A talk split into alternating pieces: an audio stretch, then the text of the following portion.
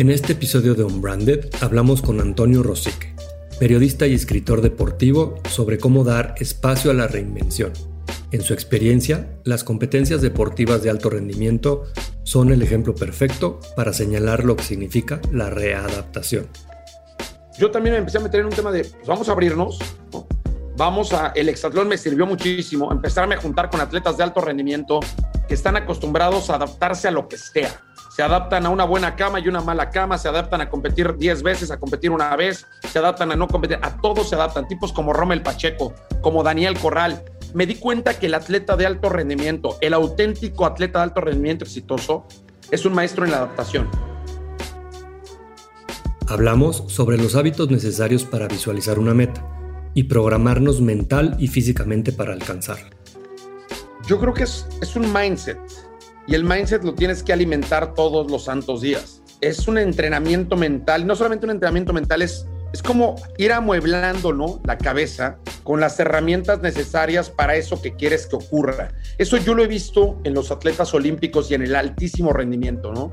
Son hombres y mujeres que todo el tiempo se están programando para resolver lo que se les pone enfrente.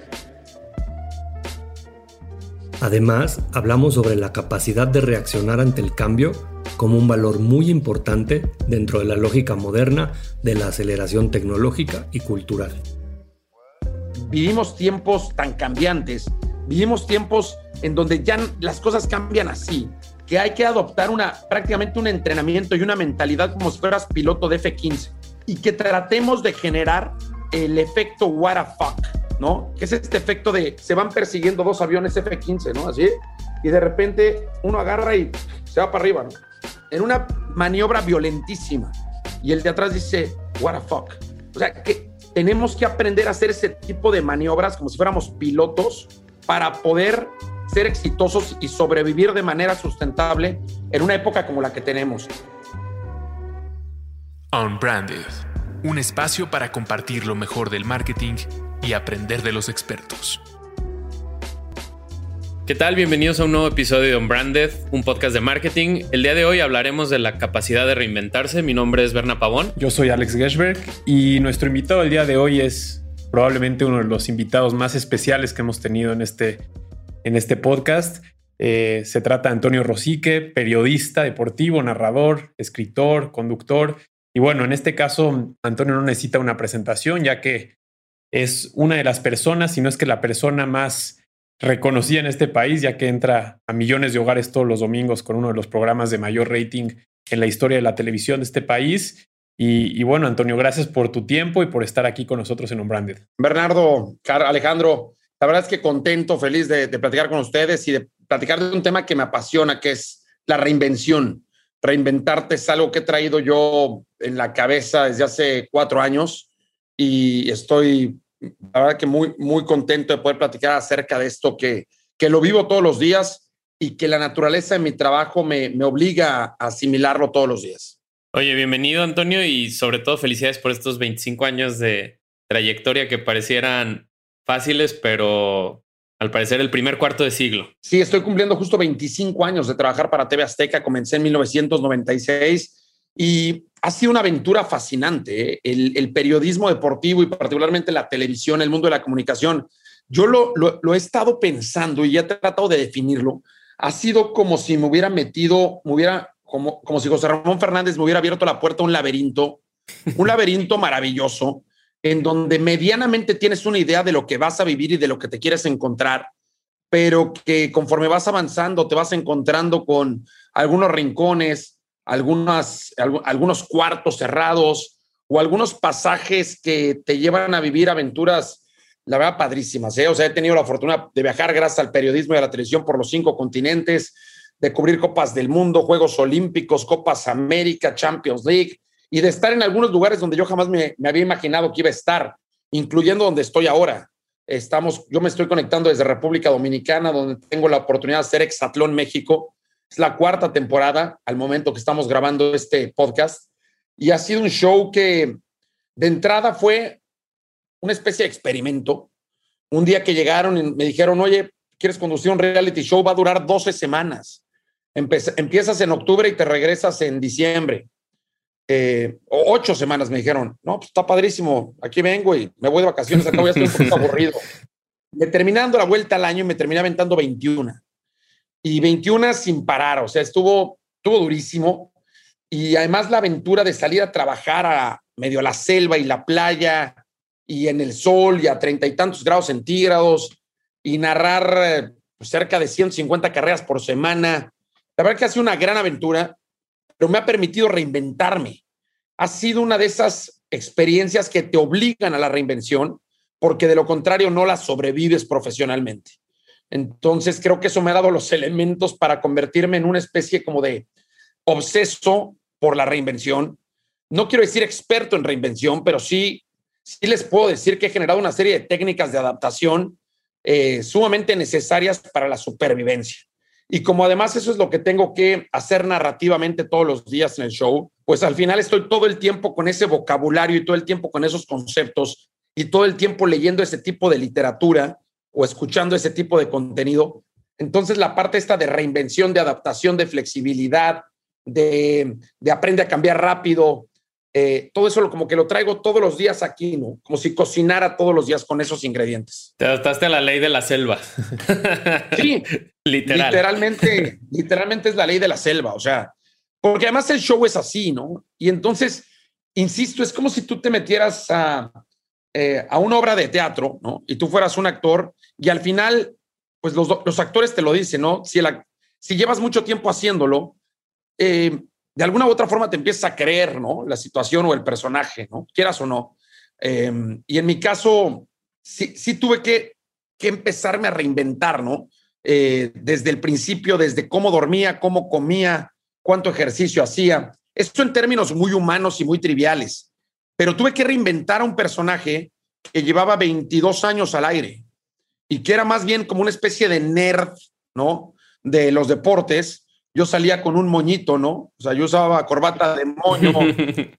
Eso también me, pues me generó un diferenciador interesante. Yo estudié en Inglaterra, eh, fui, bueno, soy becario Chevening y estudié la, la maestría del MBA en Football Industries en University of Liverpool. Entonces, cuando regresé, regresé muy, muy british, ¿no? Entonces me ponía yo un moñito y... Todo un tema.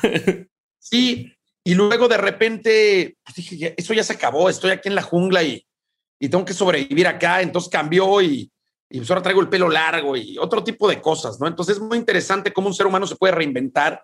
Y luego me empecé a buscar historias de, de gente, pues, exitosa que se había reinventado verdaderamente. ¿Cómo le haces para reinventarte y seguir siendo exitoso, no?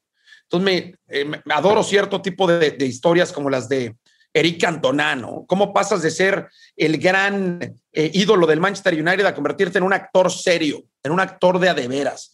¿Cómo pasas de ser eh, como Yannick Noah, el último campeón francés de Roland Garros, a convertirte en un tipo que tiene 12 discos como cantante, o sea, un cantante de adeveras.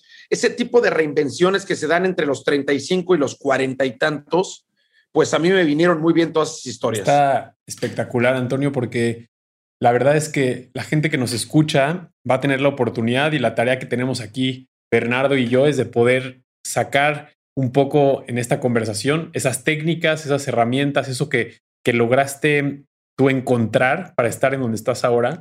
Y yo lo, primero que te quisiera preguntar es, es chistoso porque incluso escuchando tu voz, cualquier persona que vio fútbol en los últimos 10 años o que es un fanático, como en mi caso, de, de los deportes, tu voz ya es un personaje, ¿no? O sea, la gente, escuchamos tu voz y sabemos que no, Antonio ha estado presente en mi sala con mis amigos, en un bar, en mi peda, porque ha sido parte de nuestra vida. Y, hablabas de la entrada a, la tele, digamos, análoga, ¿no? A la tele que no tenía internet hace 25 años. Y, nos comentabas cómo era eh, ese, ese apoyo de, José Ramón y, y toda esta generación, por así llamarlo.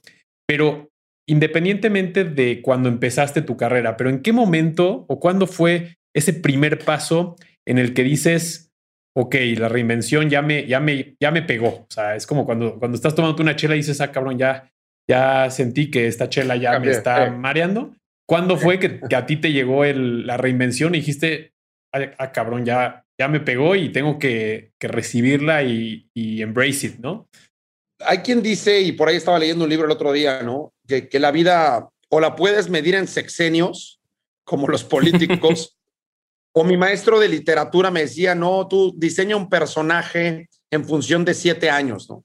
Pues mira, no sé si sean seis o siete, pero por ahí anda el tema, ¿no? A mí la primera, la primera reinvención es cuando yo tengo la oportunidad de ganarme una beca y de irme a estudiar a Inglaterra. Y, le digo a José Ramón, oye, pues me gané la beca y pues me voy a ir. Y él me dice, no renuncias y te voy a apoyar.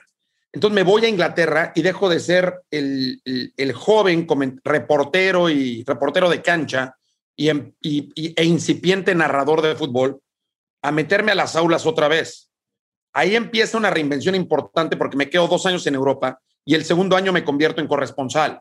Entonces ahí empiezas con este tema de adáptate rápido, mano, porque llegaste a, la Universidad de Liverpool y no les entiendes nada.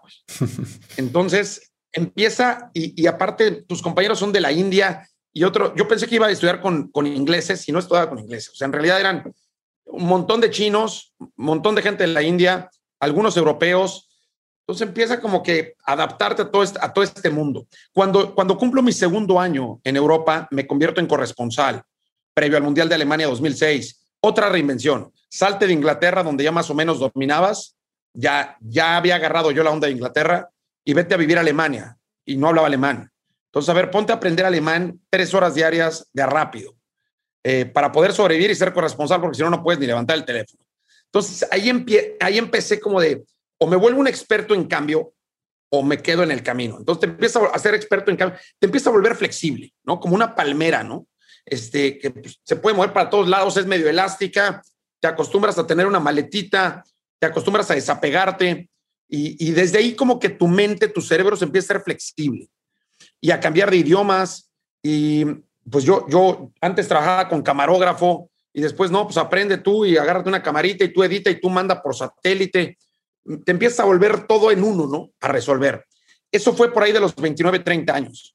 Luego regreso a México y otra vez tengo una etapa como de pues, aterrizaje en México con maestría. Escribí ahí un par de libros y, ahí como que me establecí. Y luego viene la última gran reinvención, que es esta del hexatlón, que es, tienes 40 años, yo creo que el, lo que tenías, lo que habías aprendido ya te dio para tus primeros 20 años en la televisión o tus primeros 20 años a nivel profesional y hasta aquí das, o sea, tope. O te empiezas a cambiar o le empiezas a mover y o, ahí te vas a quedar, güey, ¿no? Y la verdad es que si empiezas a voltear a ver a los, a los de al lado, ¿no? Me empiezas a ver a los competidores y dices, no, pues sí, voy para allá, ¿no? Voy para allá.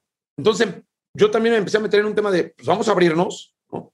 Vamos a, el exatlón me sirvió muchísimo, empezarme a juntar con atletas de alto rendimiento que están acostumbrados a adaptarse a lo que sea. Se adaptan a una buena cama y una mala cama, se adaptan a competir 10 veces, a competir una vez, se adaptan a no competir, a todos se adaptan, tipos como Rommel Pacheco, como Daniel Corral. Me di cuenta que el atleta de alto rendimiento, el auténtico atleta de alto rendimiento exitoso, es un maestro en la adaptación. Y particularmente el mexicano, que no cuenta con muchos recursos, que a veces, a veces le abren la llave del dinero, a veces se la cierran, que a veces alcanza para algo muy bueno, a veces no alcanza. Entonces, se, Rommel Pacheco, Daniel Corral, estos tipos son auténticos maestros de la adaptación porque tienen un mindset para adaptarse absolutamente todo. Y ahí es cuando yo, en el hexatlón ahora, los últimos cuatro años, termino de abrazar este tema de reinvéntate constantemente. Y ya para rematar, leo libros, por ejemplo, de Kevin Roberts, ¿no? el, gran gurú de, de la publicidad, y te dice que vivimos tiempos tan volátiles, vivimos tiempos tan cambiantes, vivimos tiempos en donde ya las cosas cambian así, que hay que adoptar una, prácticamente un entrenamiento y una mentalidad como si fueras piloto de F-15, ¿no? De aviones estos de supersónicos y que tratemos de generar el efecto what a fuck, ¿no? Que es este efecto de se van persiguiendo dos aviones F-15, ¿no? Así, y de repente uno agarra y se va para arriba, ¿no? En una maniobra violentísima.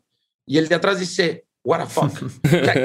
casi, casi tenemos que aprender a hacer ese tipo de maniobras como si fuéramos pilotos para poder ser exitosos y sobrevivir de manera sustentable en una época como la que tenemos. Y cuando leo el libro de Kevin Roberts y luego lo pongo en el tema este de la pandemia, digo, pues sí, creo que tenía razón el señor.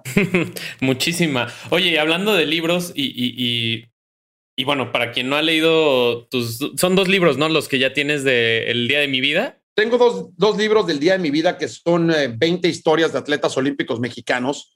Es un 24 hours, un minuto a minuto, de cómo fue el día cuando un atleta olímpico mexicano ganó su medalla. Desde la noche anterior, o sea, yo siempre tuve como que la curiosidad de decir, ¿cómo le hizo este güey para dormir la noche anterior? Si yo cuando tengo un gran examen o una gran entrevista o algo importante en mi vida, pues desde que no duermes, desde que te levantas mal, desde que traes náuseas, desde que todo ese tema, ¿no? ¿Cómo le hacían para manejar los nervios? Entonces yo, son 24 horas, minuto a minuto, desde la noche anterior hasta que regresan 24 horas después a la habitación en la Villa Olímpica, agotados, rendidos, cansados, pero con la vida cambiada, porque una medalla olímpica te cambia la vida. Entonces, tengo un par de libros de, que se llaman El Día de mi Vida y tengo un libro más que se llama La Isla del Fútbol, un viaje por la industria del fútbol británico, que es producto, es un diario de viajes de lo que viví yo en el MBA en Football Industries en la Universidad de Liverpool. Oye, Toño, y, viendo, o sea, después de estas historias, toda la gente con la que has entrevistado, que seguramente cada uno de ellos te ha aportado algo pues bastante importante ahora en este, en, este sentido de la reinvención. ¿Cuál crees tú que es esta herramienta que más le puede ayudar a alguien o que más te ha impulsado a ti a reinventarte? ¿Qué es ese algo que dices es mi detonador de para decir hoy es el día o este es el momento? Yo creo que es, es un mindset. Y el mindset lo tienes que alimentar todos los santos días. Es un entrenamiento mental, no solamente un entrenamiento mental, es, es como ir amueblando ¿no? la cabeza con las herramientas necesarias para eso que quieres que ocurra. Eso yo lo he visto en los atletas olímpicos y en el altísimo rendimiento, ¿no? Son hombres y mujeres que todo el tiempo se están programando para resolver lo que se les pone enfrente. Veo a, a tipos como como Pato Araujo, como Sudikey. O sea, todo el tiempo están como alimentando la cabeza de forma en que si les alteras alguna regla del juego, que eso pasa todos los días en el programa, todos los días les cambian algo, todos los días algo es distinto. Entonces nunca te puedes acostumbrar. Cuando pensabas que ya dominabas algo, te lo cambian. Pero estos, estos, los maestros olímpicos acostumbran a alimentar todos los días la cabeza para que el entorno desde su punto de vista sea, entre comillas, perfecto. A mí Guillermo Pérez, campeón olímpico, ganador de la medalla de oro en taekwondo, me decía, yo me, me predispuse un año antes a que ese, eh, creo que fue un, creo que fue un 7 de agosto, iba a ser perfecto. Entonces dice que el tipo se levanta y que el día estaba horrible, ¿no? dice, no, claro, es perfecto, está lloviendo, es perfecto. Y que hubo más tráfico del que espera, eh, de que él esperaba para poder llegar a la zona de combate. Claro, está perfecto. O sea, es una especie como de autoengaño, pero al mismo tiempo por programación para que las cosas vayan saliendo y pueda sacar como ventaja de todo eso. Lo platicaba también con Ismael Hernández, eh, medalla de bronce en pentatlón moderno en Río 2016. Probablemente la medalla más inesperada de Río, la de, la de Ismael, que además es un tipo inteligentísimo. Se lo recomiendo mucho para, para que platiquen con él. Acaba de, terminó su maestría en Yale y está trabajando en Nueva York después de haber sido pentatleta. Y él me decía que él calendarizó cada día los 365 días a partir de que consiguió su boleto olímpico. Cada día estaba perfectamente calendarizado para llegar al día que le tocaba competir en Río 2016. O sea, son niveles de obsesión, pero que les permiten a ellos también tener un mindset, pues, con una disposición total a conseguir el objetivo, por lo que los cambios del entorno, las oscilaciones del entorno, son parte de la aventura, ¿no? Es, es impresionante lo que dices, Toño, porque yo, yo por ejemplo, súper fan de la NFL, fan de Tampa Bay desde chiquito, y, viendo lo que acabamos de vivir, por ejemplo, con un Tom Brady, que lo que tú dices que es como un hack, que es como un, eh, un, acostumbrarte a un pensamiento, para mí es el ejemplo tal vez más mainstream, ¿no? Pero el ejemplo de que el tipo sabía que iba a ganar desde que entró a playoffs, ¿no? El tipo lo ves a través de la tele, a través de las entrevistas y está determinado. O sea, el tipo tenemos más dudas todos, incluso los que le vamos al equipo y los que hasta los que deben de poner dinero atrás de, él. Pero el tipo no lo duda, ¿no? Y, creo que lo que estás diciendo es, es claramente lo que hace la diferencia, tal vez a veces hasta de un atleta que es, tiene menor capacidad, digamos que de cuerpo, ¿no? Tiene menos perfecto el cuerpo, pero tiene la mentalidad y la mentalidad hace la diferencia. seguramente ese willingness o ese, ese, empuje de decir, yo voy por la medalla y veo el, el, destino y pongo todo a ese lugar. Incluso, como dices, si el día está malo, si choco, si se me cruza algo, yo voy a poner la cabeza y los ojos y la mente en ese objetivo. Pero lo que yo te quiero preguntar a ti, porque tú no estás hablando de gente buscando la medalla, pero en tu caso, independientemente de cuál era tu medalla, que ahora nos vas a contar, pero ¿qué es para Antonio Rosique esos miedos o ese, ese ruidito en la cabeza que decías cuando, especialmente ahorita que decías del libro, ¿no? Por ejemplo, yo quería entender cómo estos güeyes manejaban esa ansiedad, ese estrés. ¿Cómo es para, para, para ti saber que todos los domingos en las tienditas más lejanas, el bar más lejano, todos los domingos entras a millones y millones de televisiones y esos miedos, ¿cómo los manejas? O sea, ese miedo de decir, me conoce más gente de la que yo conozco, ¿no? ¿Cómo manejas ese, esos miedos, esa, esa ansiedad? Tú, que, que, tú no vas por la medalla olímpica, pero ¿cuál es esa medalla olímpica y cómo manejas ese camino a esa medalla olímpica? Mira, es bien interesante. Siempre existe, ¿no? Bueno, yo siempre tengo el miedo a, que lo que voy a entregar no sea suficiente. Siempre existe ese, miedo, ¿no? Por otro lado, yo creo que la, pasión que tenemos por lo que hacemos termina venciendo ese miedo. Si esa pasión es auténtica y es genuina, termina venciendo ese miedo. Es como los surfistas, ¿no? O sea, claro que les da miedo la ola, pero es más grande su pasión por la ola, ¿no? Y en mi caso es igual. O sea, por supuesto que me da miedo no ser suficiente.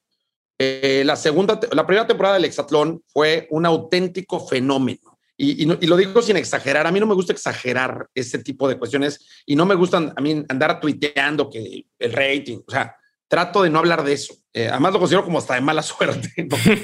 Pero sí voy a decir algo porque ya pasó hace cuatro años. La primera temporada del Hexatlón fue un auténtico fenómeno mediático. O sea, sí, más allá de lo que nosotros nos imaginábamos. Ninguna temporada como esa. Las siguientes han sido muy exitosas. La segunda temporada, por ejemplo, nos pusieron enfrente la respuesta de Televisa, que fue cuatro elementos. Y pues yo sí dije, bueno, pues a ver qué tal nos va, ¿no? Ahora nos tenemos que repartir el pastel. Pues mira, gracias al público, gracias a Dios nos fue bien. Y al final, pues aquí seguimos. ¿Cómo, cómo, le, cómo le hago? ¿Sabes qué? Leí una frase el otro día de Barack Obama, que a lo mejor va a sonar un poquito cheesy o, o cursi, pero creo que es verdad. Y él decía, cuando te enganchas algo superior a ti. Cuando tú te enganchas a un carro, a jalar, a tirar de un, de un carro que es más grande que, que tú, en ese momento adquieres una fuerza superior. Es como si te enganchas a tu familia, ¿no? Te enganchas a tus hijos o te enganchas a una causa. En este caso, yo estoy muy, muy comprometido y muy enganchado a una serie de valores con los que yo creo. Y eso me permite a mí decir, bueno, si yo llega, si esto no llegara a rendir los frutos necesarios a nivel de rating, yo me quedaría tranquilo porque supe que hice un programa con valores. Entonces ya como con eso yo tranquilizo mis niveles de nerviosismo. ¿no? Entonces yo ya digo, oye, pues yo no sé si vamos a marcar el número o no. Yo espero que sí. Pero al menos si no ocurriera, te estoy entregando una propuesta de valor. Y por otro lado, yo sí creo que, que lo que estamos haciendo está bien. Eh, cuando me hablas de, es que entras a todas las casas, sí, no sabes cuando yo me doy cuenta que las abuelitas no, me reconocen y me ven, me dicen, yo estoy sola, yo ya vivo sola, ya nadie me va a ver, pero ustedes me acompañan. O los niños nos ven. Ahí es cuando yo digo, y se me quita el nervio, oye, pues yo estoy aquí, estoy haciendo mi trabajo para las abuelitas que nos están viendo. Suena muy, como que muy básico, pero eso a mí me tranquiliza muchísimo. Sé que a esa abuelita que está ahí, pues yo le puedo entregar un, una buena tarde frente a la televisión. Y, y, te, y, te, voy a decir la otra, te voy a ser sincero. Esto a mí me cayó a los 22 años de hacer televisión. Me ha caído a mi año 5 y pues, seguramente no puedo. ¿no? me cae a los 22, ya me agarró un poquito más corrido. Y luego, la temporada dura siete meses y es un programa que va cinco días a la semana, de lunes a jueves y domingos. Entonces, hay un fenómeno que es el de que hablaba Malcolm Gladwell en su libro Outliers, ¿no? Que los Beatles antes de, de poder triunfar se fueron a Holanda, Ámsterdam, porque ahí les daban comida gratis, eh, alcohol gratis y podían tocar slots de seis horas seguidas. A diferencia del Liverpool, donde conseguir una hora a la semana pues era bien difícil porque había 25, 30, 40 bandas. A mí me está pasando algo igual. Tengo que narrar 150 carreras a la semana y hacer un programa de tres horas diarias. Me da un montón de darle y darle y darle, prueba, ensayo, error, acierto, prueba esto, quítalo, siempre sí, siempre no, esto funcionó, repítelo, repítelo, repítelo. Entonces, la verdad es que es como estar tocando, ¿no? En Ámsterdam, en el, en el strip club, ¿no? Seis horas seguidas, donde los clientes están viendo, están viendo el, el show y no están escuchando la música, pero al final a los Beatles les sirvió para que cuando salieran de ahí tuvieran esas 10 mil horas que necesitaban para poder comerse al resto de las bandas de la época, ¿no? Entonces, no sé si contesté por allá la pregunta, pero el estar tanto tiempo al aire también te va quitando al final. Te va curtiendo, ¿no? Te va dando horas de vuelo al final. Y que, defini y, que definitivamente tenemos que, que en, en, este sentido de, de, lograr ser un profesional de nuestras carreras, de nuestra profesión o del oficio, lo que tú quieras, acumular esas 10.000 horas suena sencillo, pero es una verdadera, un verdadero esfuerzo y que al final, como dices tú, tal vez si este momento hubiera llegado al, a, a, tus 2000 horas de práctica, no hubiera sido lo que es hoy. Y creo que también a veces esos momentos llegan cuando tienen que llegar, ¿no? Correcto. No, no, no, trueno, ¿eh? O sea, aquel reto yo me convertí, y, y lo digo sin ningún afán, ¿eh? De, de, de, hacerme sentir más es la verdad. O sea, sí me tuve que convertir en un comunicador de alto rendimiento. El reto no nada más es entregar eh, el rating, el reto es sobrevivir. O sea, cuando voy en mi semana 28 de 29, o sea, soy el único, el único narrador ahí, el único host, talento ahí. O sea, si yo me enfermo, me pasa algo, pues mañana tienen que parar la grabación y eso cuesta dinero, ¿no? Entonces, sí empiezas a adoptar una mentalidad de, oye, este, pues no te metas al mar, ¿no? ¿Para qué te metes al mar si te puede pasar algo? La última vez que me metí al mar me pegó una mantarraya wow. y tuve que parar un día la grabación y ni siquiera estaba yo haciendo nada del otro mundo. O sea, me estaba mojando las rodillas. ¿no? Ya. Entonces, pero te empiezas a dar cuenta de esos detalles. Oye, si hoy cenas pesado, mañana vas a tener, pues te puede dar reflujo en la noche y mañana vas a amanecer con mala voz. Entonces, no solamente sufres, sino sufre el programa. Empiezas a tomar ese tipo de cosas que, como bien decía Alejandro, son cuestiones casi, casi de NFL, ¿no? Claro. No me comparo con ellos, pero sí empieza a cuidar ese tipo de cosas. Luego me decía, me dice mi esposa, ¿por qué no te llevas esto de comer? ¿no? O sea, la otra vez, fíjate, les voy a contar una anécdota bien, es bien trivial, ¿no? Eh, mi esposa es de Monterrey y entonces a mí me gusta mucho la carne seca. Le digo, estaba yo, estábamos en una locación nocturna, de que empiezan a las 8 de la noche y terminas 2 de la mañana. Pues ya a las 11 de la noche pues, se antojan unos tacos y ahí entre carrera y carrera, pues me eché unos tacos de carne seca. Yeah. Pues no creerán que se me, deshidra, se me deshidrató la cuerda vocal y con salsa y todo ese tema y empecé a narrar muy mal, se me empezaba a acabar la voz en plena narración. Entonces son cosas que no puedes hacer. ¿no? Platicaba yo con un cantante, ¿no? Y me decía, es que, pues, ¿por qué usa sombrero siempre? Pues porque si no uso sombrero, ahí me sobrecaliento y después de seis horas de estar en el sol, eh, te, te, deshidratas en la cuerda vocal y entonces ya no puedes narrar. Son, son detalles de alto rendimiento, ¿sí me entienden? Definitivo. Y al final para ti esa es tu herramienta de trabajo. Oye, Toño, otra. Y, y, una pregunta, ¿qué, ¿qué, emoción crees tú, hablando de este tema de la reinvención, qué te empujó, qué, qué, qué emoción crees que es más importante para reinventarte? ¿El miedo, ser vigente, innovar? O, como, o, o, o tal vez este bien grande o este, esta gran inspiración, ¿qué, qué te lleva a ti a, a, reinventarte? Yo creo que es el, yo creo que es el miedo. ¿eh? Okay. Si lo analizo bien y soy perfectamente sincero, soy, soy sincero con ustedes, yo creo que es el miedo. Por supuesto que todos queremos seguir vigentes, por supuesto que todos queremos entregar los resultados, eh, triunfar, la gloria, la fama, lo que, lo que quieran, el premio, ¿no? El reconocimiento pero yo creo que no hay nada que haya reinventado más a los seres humanos que el miedo. Eh, y yo creo que la, es, la necesidad de sobrevivir nos lleva a hacer cualquier cantidad de cosas y a plantearnos escenarios que a veces no nos planteamos. Eh, he estado estudiando mucho yo también sobre la evolución de la especie humana, porque al final el hexatlón es una gran metáfora de, la evolución de los seres humanos, ¿no? Dos clanes luchando todos los días por el territorio, por, la, por comer, por los beneficios del territorio, eh, todos los días luchando, ¿no? Entonces, me, he metido mucho en estos términos, en estas cuestiones de evolución de la especie humana. Yo creo que es el miedo. Yo creo, Bernardo, que es el, es el miedo a no sobrevivir el que te lleva a, reinventarte. De, manera profunda seguimos con esta parte eh, del hombre de las cavernas, ¿no? Que nos sigue llevando a, a supervivir, punto, ¿no? Son 30 mil años de evolución y, son 30 mil años de programación.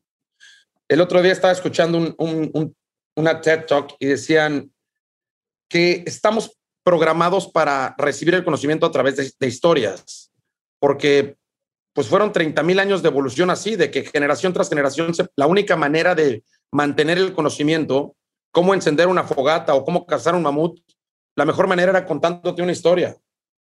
Y si la podíamos cantar la historia mejor, porque se quedaba más fácil, porque no había papel, porque no teníamos un lenguaje claro, no teníamos escritura, pintábamos en una caverna, pero igual la teníamos que dejar.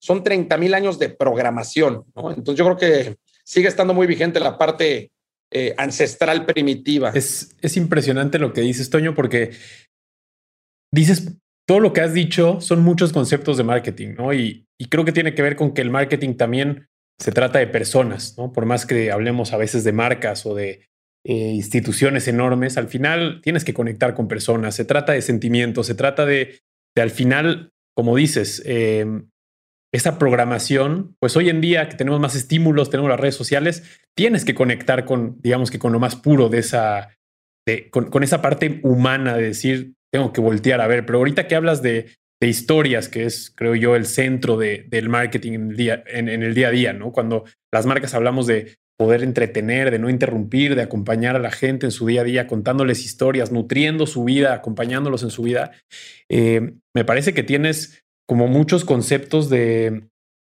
de, todo lo que el marketing es, ¿no? Incluso de manera personal o pensando en una marca chica o grande. Por ejemplo, hablabas de eh, de la reinvención, no solamente desde el punto de vista de hacer cosas diferentes, sino utilizar el miedo para ir al siguiente nivel, utilizar esa pasión que te lleva a un lugar más grande, eh, la relevancia cultural y, viendo que eres un, perdón que diga personaje, pero eres una persona eh, tan capaz, eh, con, tantos libros que, citas, con tanta ganas de conocer el, ser humano en su ADN, puta, primero que nada, decirte que cuando nosotros pensamos en este proyecto, decíamos, es que el marketing es mucho más que los que somos brand managers en diferentes empresas. El marketing es o lo tienes o no lo tienes, o lo vives o no lo vives, más allá de, si lees los libros. Y, y, me llama mucho la atención que, que, hables de las historias. Era incluso uno de los temas que cuando, cuando platicamos de preparar este tipo de, episodios, hablamos de las historias y tú eres una historia tras otra. O sea, estás preparado para contar lo que en tu vida personal pasa, lo que pasa en tu proyecto. Y, y, de verdad que yo que me dedico todos los días al marketing en un portafolio de muchas marcas y la cerveza, que, que es, un, es un mundo muy, muy, muy romántico porque nos gusta decir que la cerveza es una red social offline, ¿no? Que conecta con las personas, te pone en una situación de apertura, de compartir. Y, y te digo algo bien interesante, y ahí Berna no me dejará mentir, Berna tiene una agencia y todo lo que tú acabas de decir es casi como que te convierte a ti en una agencia perfecta para una marca, güey. Porque, porque dominas las historias, dominas la relevancia, dominas el cómo superar los momentos difíciles, dominas el cómo ponerte una meta y llegar a ella, la reinvención. Em, de verdad que, que eres sin querer, porque no creo que sea tu objetivo, pero eres todo lo que una marca quiere del otro lado cuando dice, puta, ¿cómo, cómo me hago relevante? ¿Cómo llego a millones de personas? ¿Cómo hago que me volteen a ver? Y, vale la pena decirlo porque no, se ve muy común. Oye, fíjate qué padre, qué padre. Muchas gracias por, por comentarme esto. Y, voy y, aquí vuelvo al tema de la historia. Cuando a mí me, me entregan el hexatlón, el hexatlón finalmente es, es un experimento de una gran productora de televisión turca que es Ayun Media, que, es, que lleva 15 años haciendo Survivor y que Survivor es el gran programa de la televisión turca. Sin embargo, ellos sabían, porque son muy buenos haciendo televisión, que en México Survivor, pues eh, a lo mejor no era necesariamente el mercado. Y entonces querían también decir, bueno, crean Exatlón, que era como una especie de Survivor, pero, pero no era Survivor, entonces tenía que ser como diferente, pero para no pisar los derechos, ¿sí me entiendes todo este tema? Y a mí me lo entregan, pero pues tampoco me dicen gran cosa. Entre la brecha cultural y que vamos llegando y que no hay tiempo y de que ya vamos a grabar, que tú también, ustedes lo saben, así pasan las cosas, ¿no? De que vamos en caliente, güey, no sabemos. O sea, a mí me avisaron tres semanas antes. Resolvemos ahí en el camino, ¿no? sí, no, o sea, me avisaron tres semanas antes, me dijeron que iba a durar ocho y me dijeron que iba a trabajar cuatro días a la semana. Terminé trabajando sin parar, creo que, creo que mi primer día de descanso llegó tres meses después, ¿no? Pero bueno, estuvo muy padre. Pero les cuento esto porque, pues a mí me entregan esto y yo digo, pues ahora sí que, ¿cómo le hago, no? Y lo que empiezo a hacer es, pues a ver, aquí tengo 20 atletas, lo que tengo que hacer es contar la historia de cada uno de ellos. Pero si nada más me fijo en quién es el que va a ganar, pues estoy desperdiciando un montón de historias alrededor. Y también, básicamente, yo, yo me puedo imaginar quién va a ganar, porque pues ahí se, ve a leguas que hay unos mejores que otros. Pero eso no quiere decir que aquellos que no puedan ser campeones no, no puedan ganar algo también. Entonces empecé a crear un montón de subhistorias eh, y luego empecé a ponerles apodos a estos monos, estos chavos, y luego empecé a ponerle nombres a las pruebas y luego se me ocurrió decir, ahorita que vamos de reinvención, pues ¿cómo le hago? A ver, todos los días yo salgo y les tengo que hablar, pero pues yo qué les voy a enseñar a estos, ¿no? Pues ellos me enseñan a mí, yo cómo les voy a enseñar algo. Dije, pues voy a empezar a utilizar frases de grandes atletas y el conocimiento de alto rendimiento. Los les empecé todos los santos días aviento four quotes, cuatro frases, ¿no?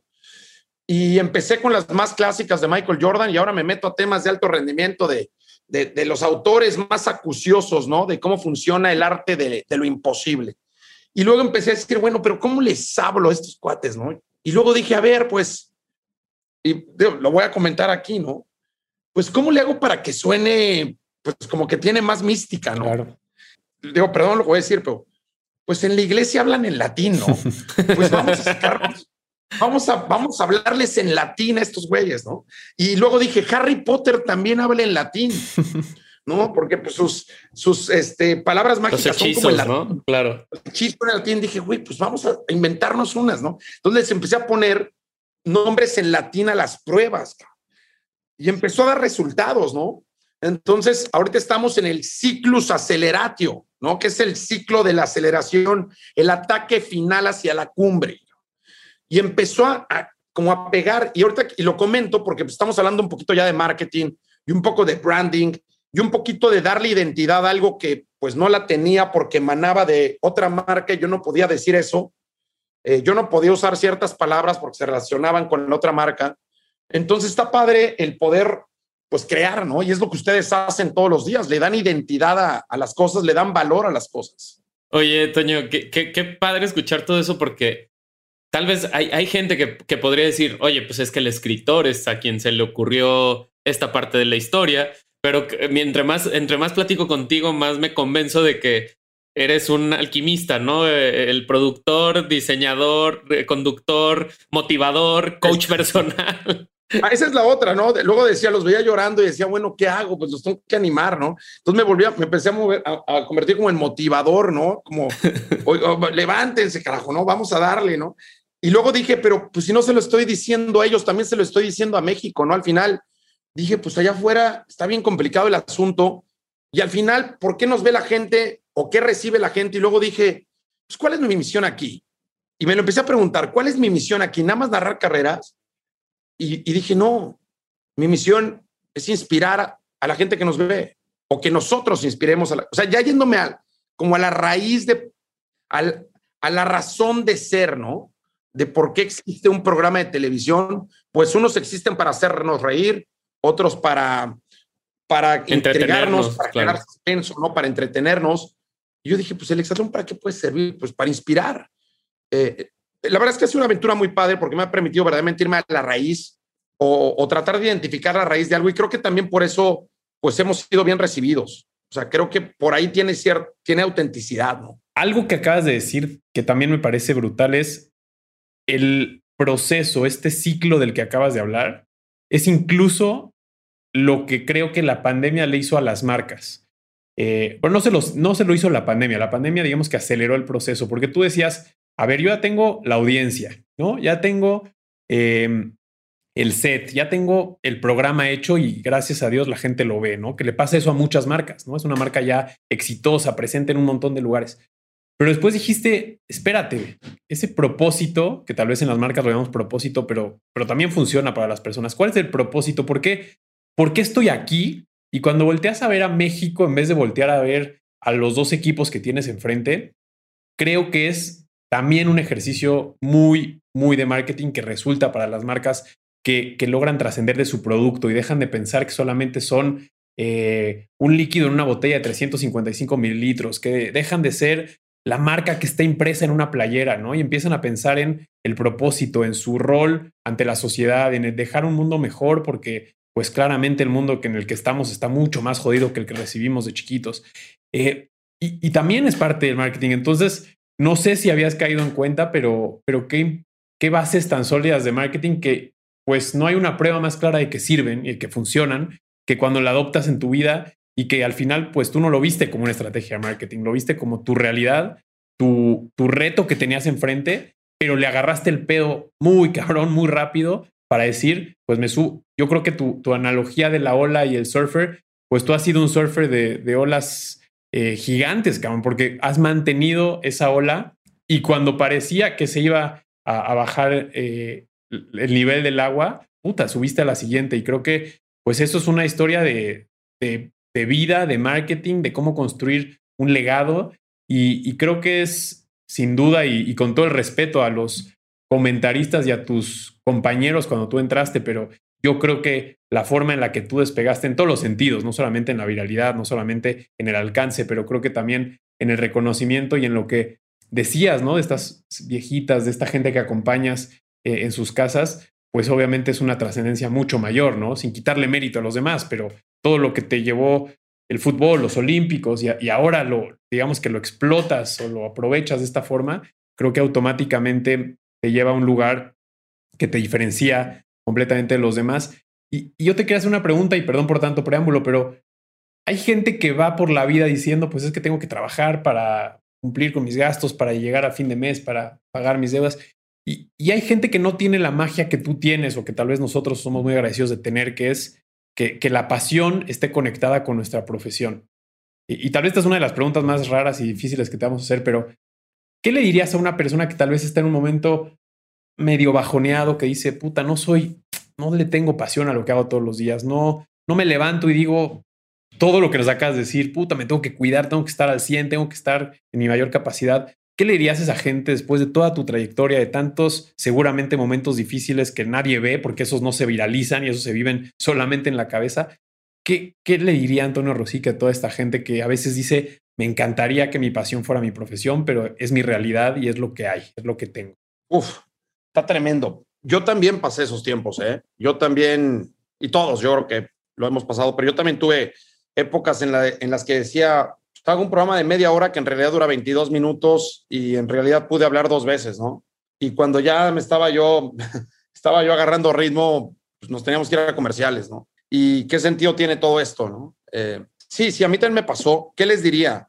Les diría que, que en la medida en que mantenemos, nos mantenemos curiosos, yo creo que la curiosidad es, un, es otro de los grandes motores, ¿no? Me preguntaban por qué es lo que nos mueve a la reinvención y yo dije el miedo, sí, el miedo es tremendo, ¿no? Pero el otro es la curiosidad. Y yo creo que en estos momentos, cuando estamos como una especie de estancamiento, yo creo que hay que permitir que nuestro instinto de, la curiosidad siga vivo.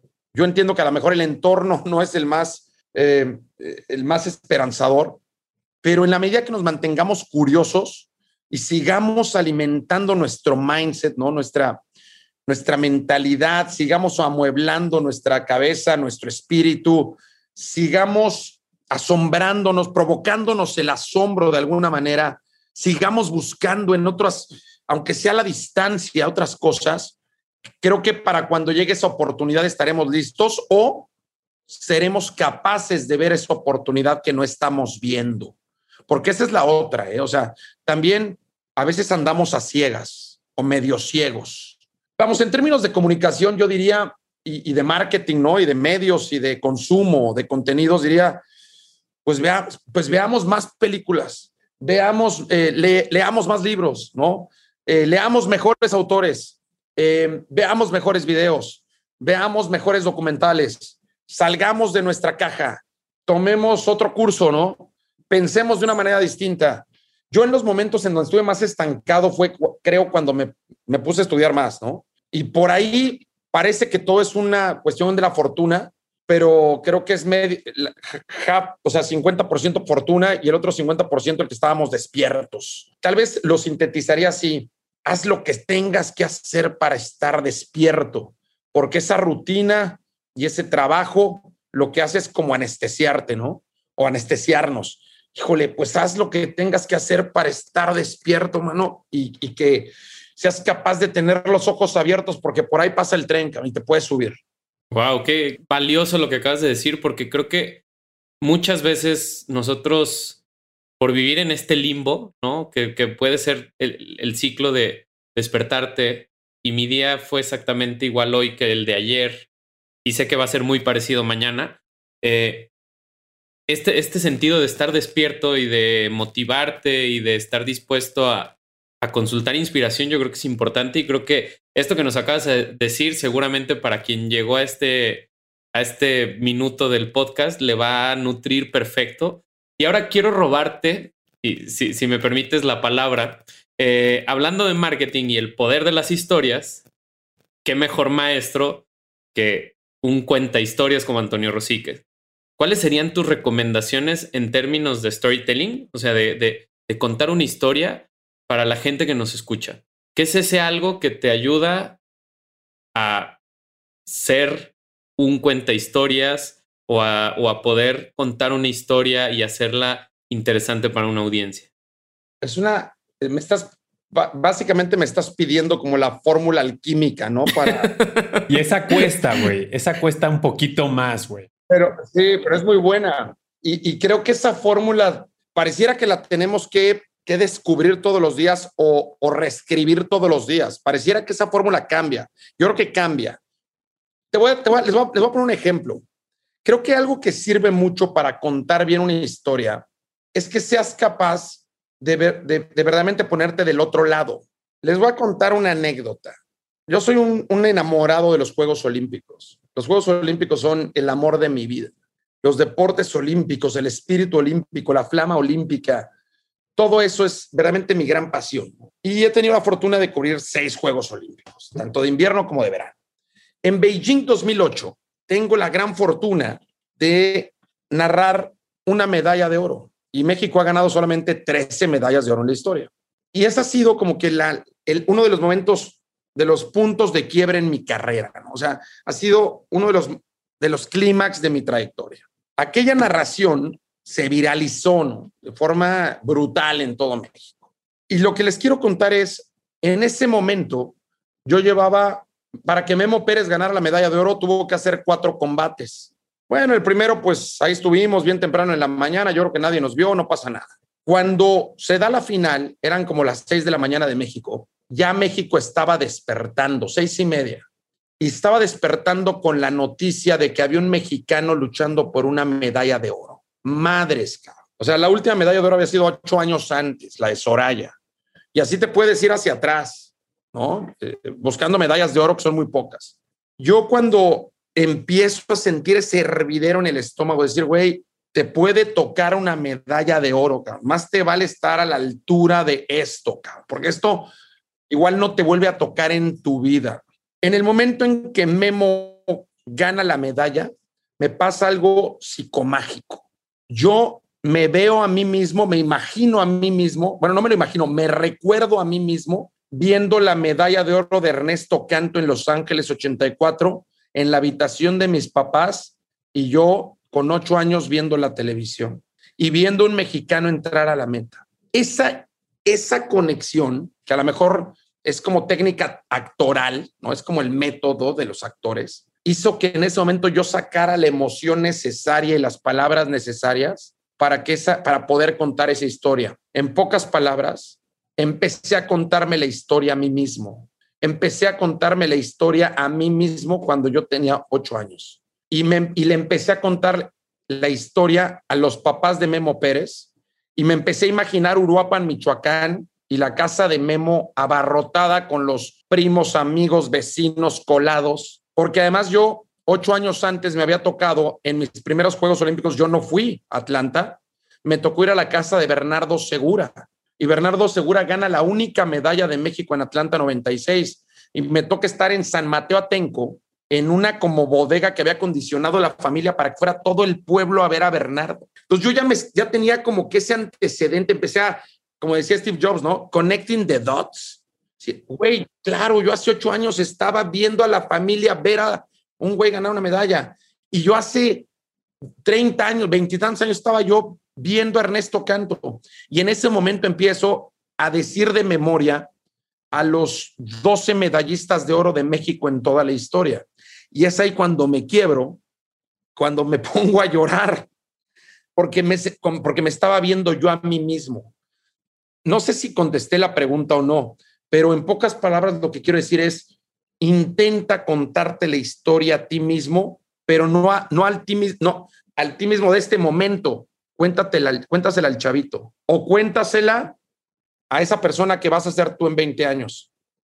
Y vas a ver cómo te cambia la emoción y cómo le cuentas esa historia con un montón de cariño, sensibilidad y amor. Hay un pequeño ejercicio para rematar esto de New Balance que a lo mejor ustedes conocen. Se llama A Letter to My Future Self. Y agarraron una serie de atletas para The Players Tribune y dijeron, escríbete una historia a ti mismo, pero en 20 años. Y hay un güey que se llama Boris Berian, que es campeón mundial de los 800 metros, y dice, Dear Boris, todo esto que hiciste valió la pena. Cuando nadie creía en ti, cuando nadie daba un peso por ti, cuando pensabas que estabas hecho para más. ¿Te acuerdas de los entrenamientos? ¿Te acuerdas de todo el sudor? ¿Te acuerdas cuando estabas solo? Y así empieza el güey. O sea, creo que una buena técnica, y creo que debe haber varias, es cuéntate la historia a ti mismo, pero cuando eras niño o cuando vayas a ser anciano y vas a encontrar un montón de cariño. Qué chingón. Pues pues yo creo que lo que te diría, y lo decimos mucho, seguro la gente que nos escucha decir, otra vez van a decir que nos podríamos quedar aquí todo el pinche día, pero sí nos podríamos quedar con, la pasión que, que, que, hablas, con la forma en la que cuentas las anécdotas, sí es una realidad que, pues para nosotros que además pues, somos apasionados y por eso hacemos, eh, hicimos este podcast, que además nunca nos imaginamos tener gente como tú en este podcast, te lo, te lo, decíamos offline, pero, pero este podcast empezó como un proyecto, como un hijo pandémico. Empieza la pandemia, decimos hay que ponernos a hacer cosas eh, que siempre hemos querido. Este, y, empieza este proyecto, ¿no? Como un proyecto secundario a lo que todos estamos haciendo en ese momento. Y, y solo se, se mantiene vivo por tener gente que está completamente apasionada. Y, y con eso me gustaría cerrar, agradecerte por el tiempo, eh, por esa humildad y esas ganas de seguir contando tu historia, pese a que mucha gente la ha escuchado en foros mucho más virales que nosotros, pero, pero puta, esa humildad y esas ganas de compartir y de pensar en el mensaje que vas a dejar, en, en, el impacto que vas a dejar del otro lado, te lo agradezco porque no se, no se encuentra muy fácil, no, no, no lo vemos en el día a día. Y, y, también esa capacidad de no perder piso, porque creo que cuando hablaste de pensar en, en el tú chico y en el tú grande, me queda claro que tú cuando le hablas al, Antonio Rosique chico y al Antonio Rosique mayor, a los dos les dices, no te vueles, no te pierdas, no te intoxiques y mejor dedica esa energía a ser un mejor Rosique en la actualidad. Em, te quiero agradecer en nombre de todos los que hacemos On Branded, de verdad, una de las mejores pláticas, capítulos, lecciones. Este, y bueno, a todos los que nos escuchan, que nos sigan en On Branded, de donde sea que escuchan podcast, que sigan el trabajo de Antonio Rosique dentro y fuera de Exatlón, eh, la trayectoria como, como comentarista, como alguien que trae el deporte corriendo por sus venas.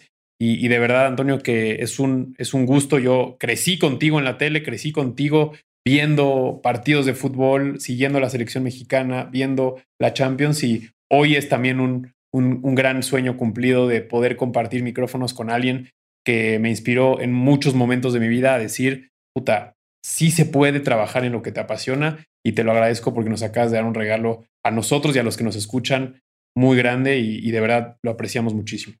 Alejandro, muchas gracias por tus palabras. Bernardo, no, gracias por invitarme. La verdad es que me la pasé súper me encanta platicar con, con personas como ustedes, ¿no? Que son apasionados de, pues, del marketing, de la comunicación, pero sobre todo de conectar con los seres humanos. O sea, hay una magia, ¿no?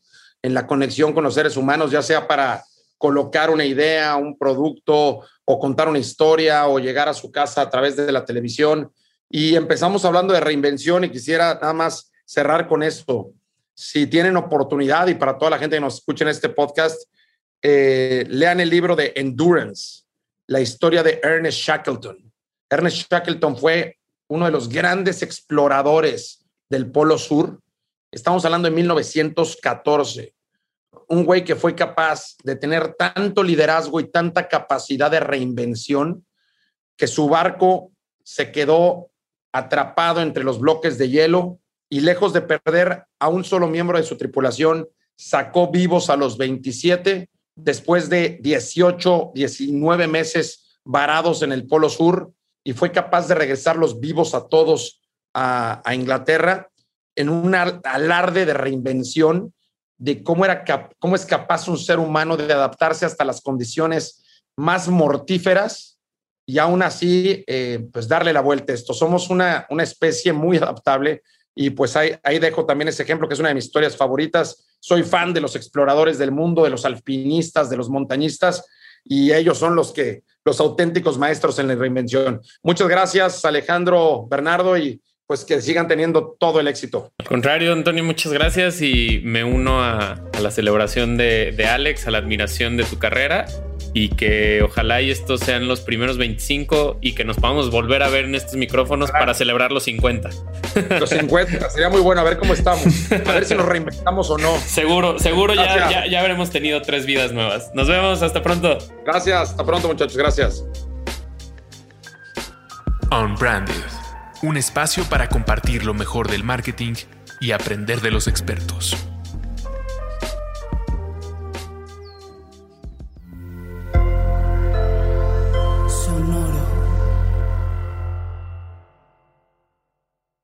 Sick of being upsold at gyms?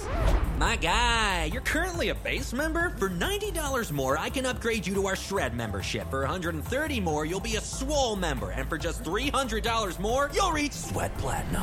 At Planet Fitness, you'll get energy without the upsell. Never pushy, always free fitness training and equipment for every workout. It's fitness that fits your budget.